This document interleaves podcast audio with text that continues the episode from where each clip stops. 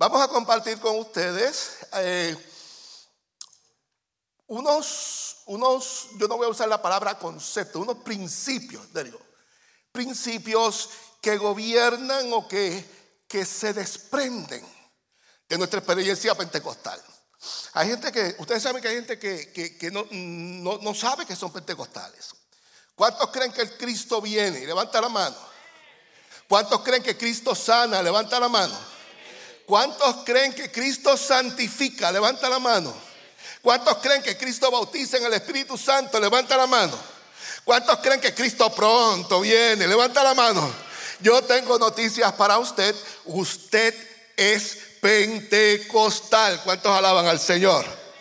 Así que partiendo de esa experiencia, nosotros vamos a hablar de la experiencia pentecostal del Evangelio como centro de la eclesiología o centro de nuestra vida eclesiástica.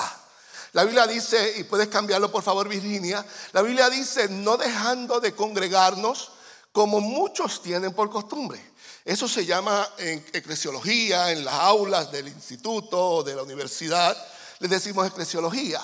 Pero en realidad esa es nuestra vida de iglesia. Y nosotros como iglesia somos una unidad en diversidad. Y esto es bien importante que lo tengamos bien presente porque somos una unidad, una unidad en la diversidad. Ok, dice la palabra del Señor para que ya no seamos niños fluctuantes, llevados por doquiera de todo viento de doctrina, por por estratagema de hombres que, que para engañar emplean con astucia las artimañas del qué? Del error. Si no, dice la palabra, sino que siguiendo la verdad en qué? Aquí está. En amor Siguiendo, crezcamos en todo aquel que es la cabeza, esto es Cristo, de quien todo el cuerpo bien concertado y unido entre sí por las coyunturas se ayudan mutuamente según la actividad propia de cada miembro, eh, recibe su crecimiento para ir edificándose en amor. ¿Qué quiere decir Pablo con eso? Que nosotros somos uno, pero a la vez que somos uno, somos muchos. Y esa es la analogía del cuerpo. ¿Verdad? La cabeza sin el cuerpo no es cuerpo, el cuerpo sin cabeza no es cabeza. La mano, si no está conectada al brazo, el brazo no está completo.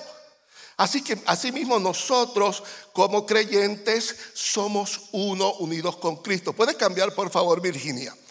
Y lo importante de eso, en la próxima eh, filmina, lo importante de eso que el centro de nuestra experiencia como gente de iglesia. ¿Qué es lo que estamos celebrando hoy? ¿El qué? ¿Qué empezamos a celebrar ayer? El aniversario. Y el centro de nuestra vida como iglesia, ¿quién es? Cristo es el centro de nuestra vida como iglesia. ¿Por qué?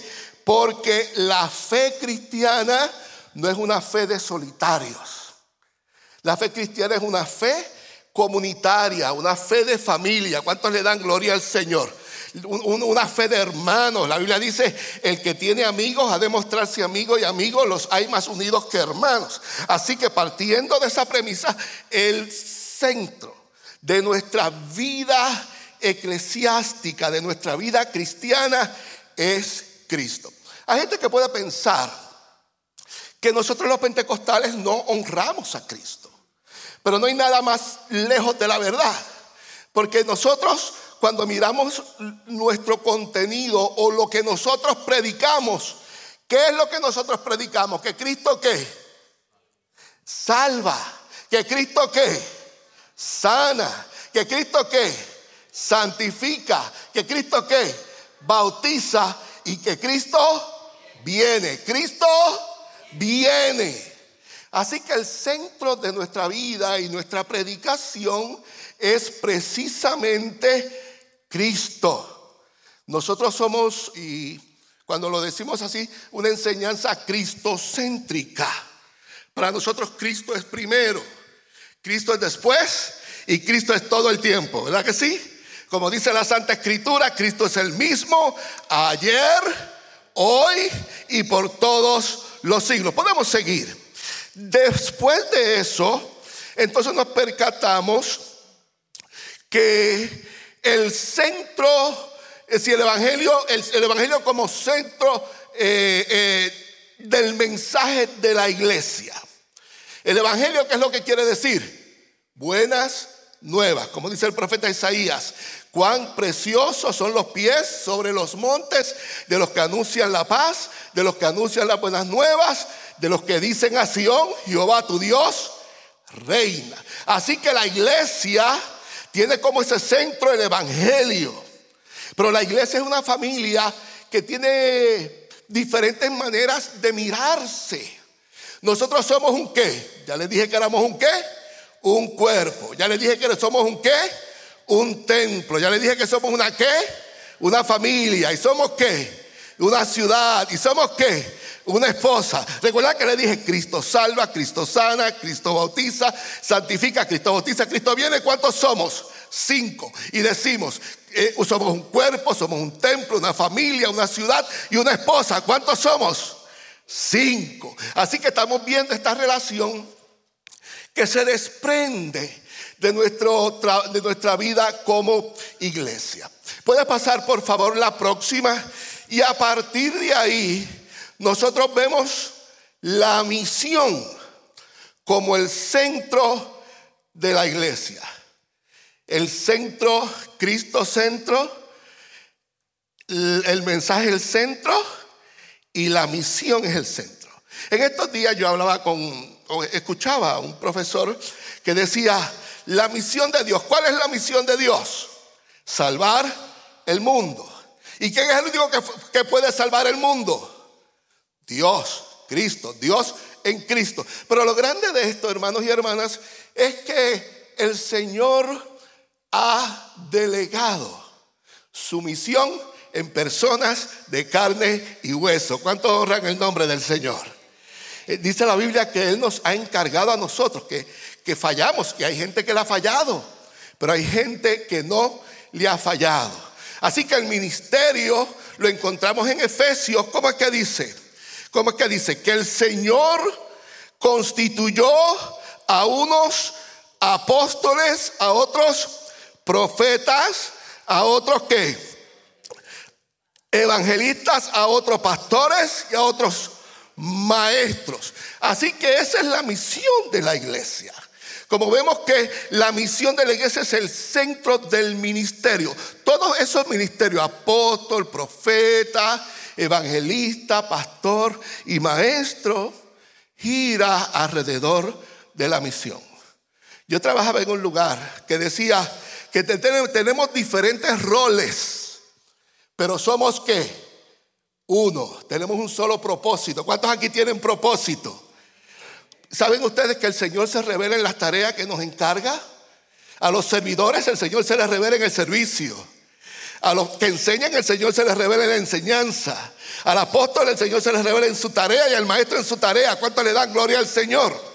Así que a partir de ahí, esa es la misión. Para eso fue que el Señor nos puso en la iglesia. Y tiene un propósito importantísimo. Dice, hasta que todos lleguemos a la unidad de la fe y del conocimiento del Hijo. ¿A qué? A un varón perfecto, a la medida de la estatura de la plenitud de Cristo. ¿Cuántos le dan gloria al Señor? Nos, nos, damos cuenta qué grande es nuestro Dios. Que nosotros teniendo tantos defectos, por lo menos yo, de repente el Señor me ha invitado a participar con Él. Y no solamente me ha invitado a participar con Él, sino me ha preparado para que yo pueda hacer la tarea. ¿Cuántos le alaban?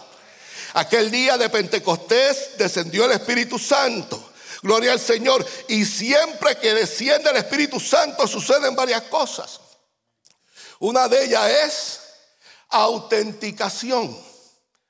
El Señor demuestra que te está usando. La gente no puede decir que Dios no te está usando. Porque empiezan a entender que hay testimonio del Espíritu Santo que Él te está usando. ¿Cuánto le dan gloria al Señor?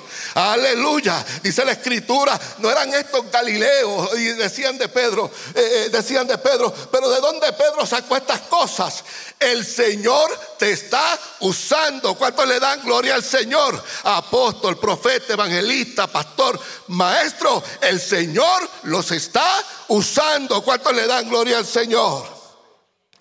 La otra cosa que sucede cuando el Espíritu Santo desciende y en una vida es que hay una transferencia de capacidades. El Señor te empodera, te prepara, gloria a Dios, te capacita Gloria al Señor, ¿cuánto le dan gloria al Señor? Te usa, te modela, te unge. De eso se trata la misión de la iglesia. Y, por favor, eh, Virginia, si puedes cambiar, porque si no, pues como que yo me detengo predicando aquí. Y hay varias cosas interesantísimas que esta experiencia de nosotros ser iglesia encierra.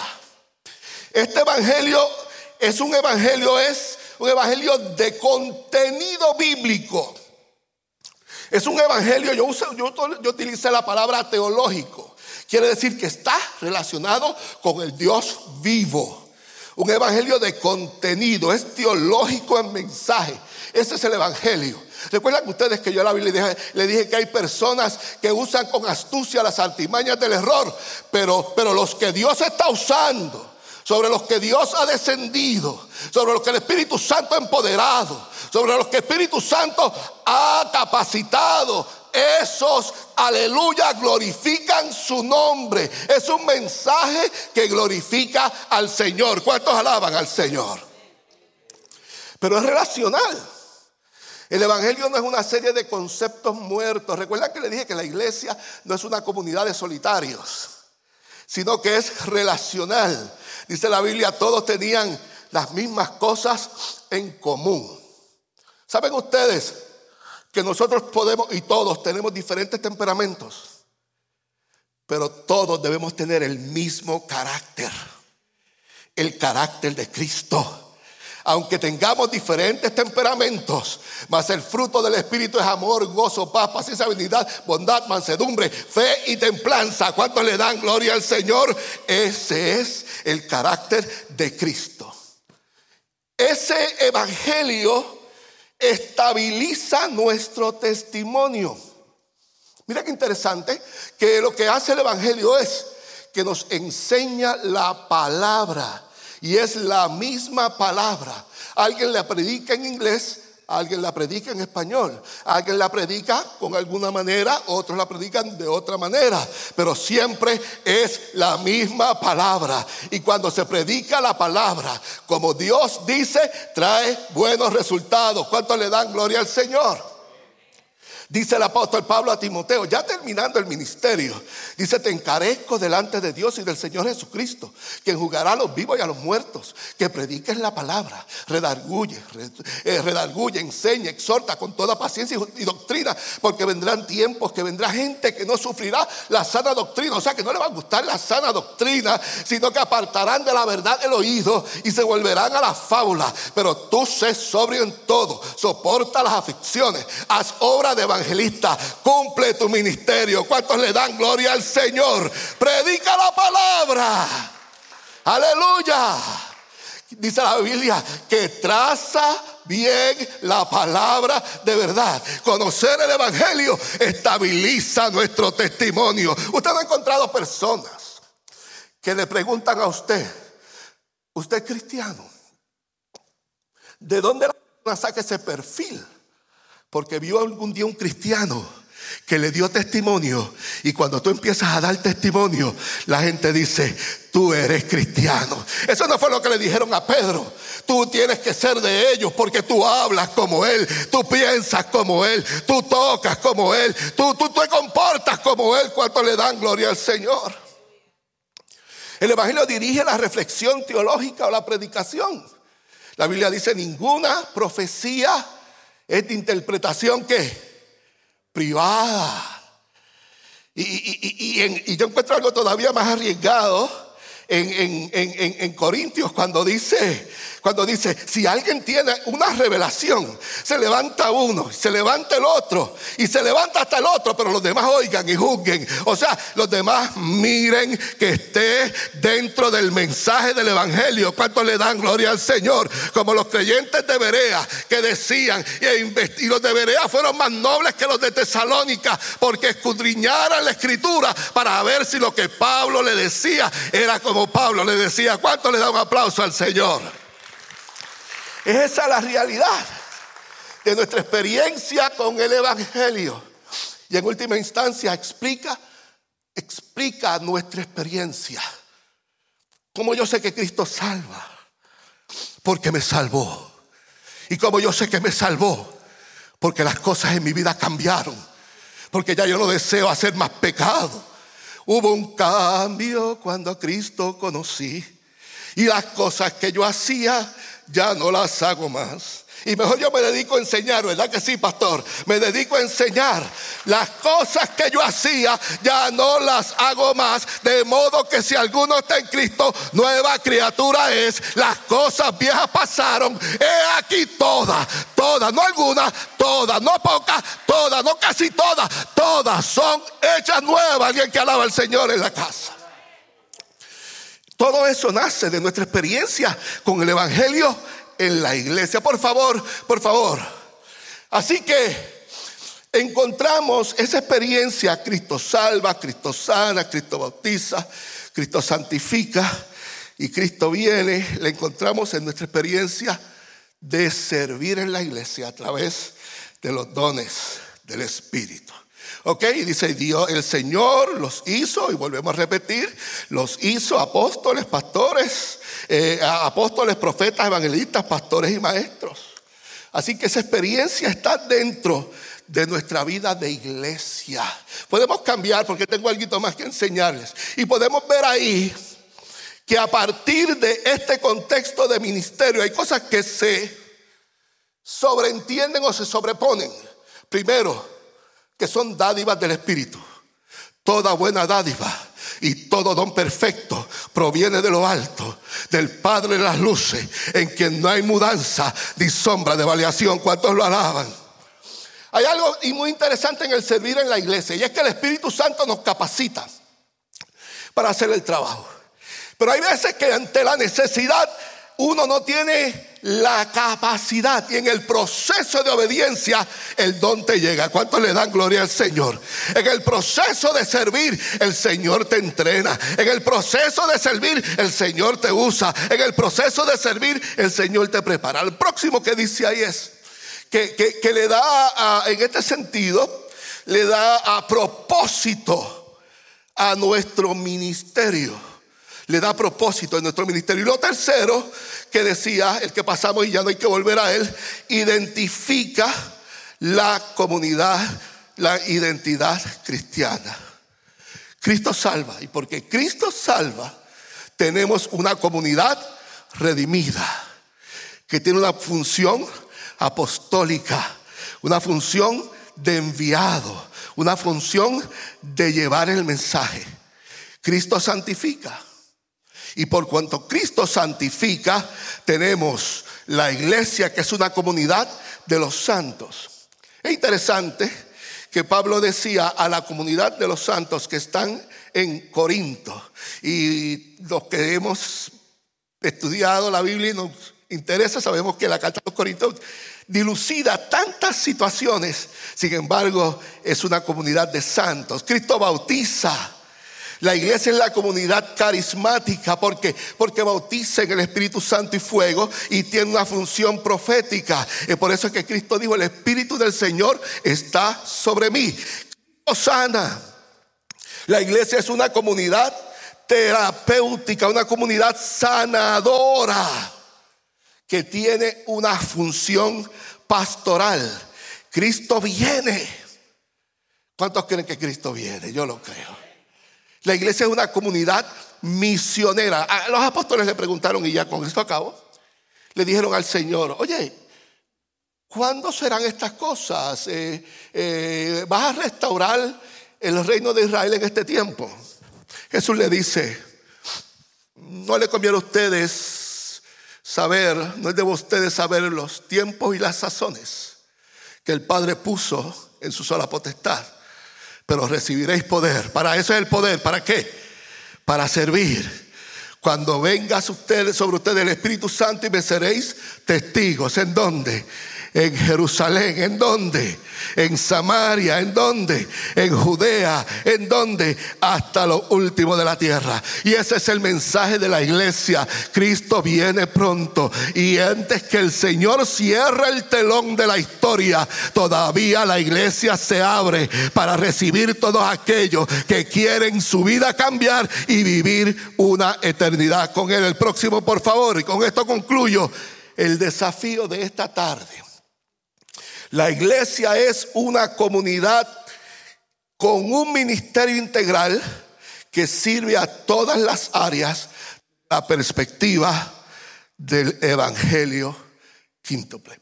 Cristo sana, salva, bautiza, santifica y viene.